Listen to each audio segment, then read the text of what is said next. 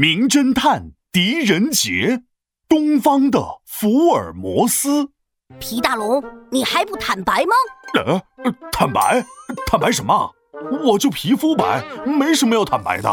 今天上午你干嘛去了？练习魔法。和谁？我自己呀，还能和谁？那就是没有目击证人喽，所以真相只有一个，你就是偷吃我巧克力的人。哎呦喂，你以为你是名侦探柯南呢？我跟你说啊，你巧克力被偷吃的这件事儿，别说名侦探柯南了，就是福尔摩斯来也破不了案。啊，那可怎么办啊？我最爱的巧克力，你就这样不明不白的不见了，冤枉啊！不过你这个事儿，说不定狄仁杰来了，还真能帮你解决。敌人啊？什么敌人？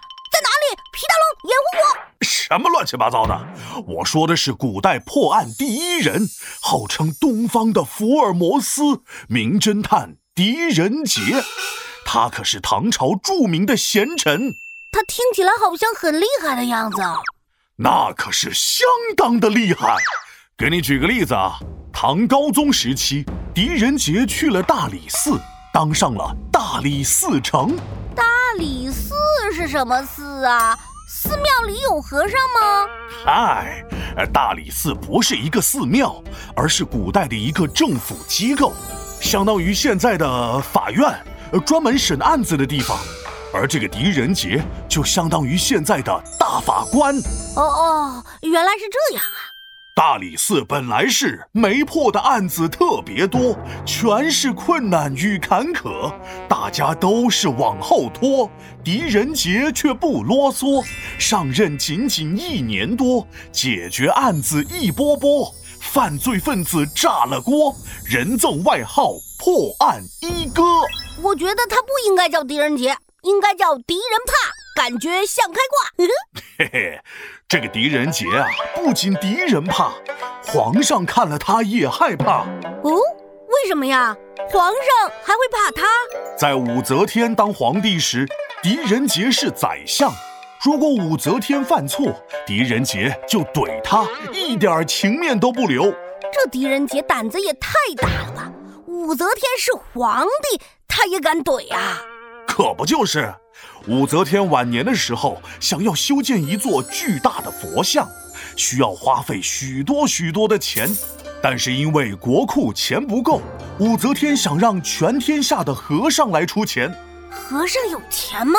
我看《西游记》里的唐僧都没钱吃饭，都是到处跟人要饭吃。那不叫要饭，那叫化缘。这狄仁杰知道这件事儿，就对武则天说。听说皇上要把佛像造，我觉得这样办事儿不牢靠，浪费人力和财力，国家实力被消耗。皇上，你想想看，一旦边境发生动乱，老百姓再跟着捣乱，内忧外患，你说咋办？武则天听了，诶，觉得很有道理，就放弃了修建大佛的念头。这个狄仁杰可真是个好官啊！对呀。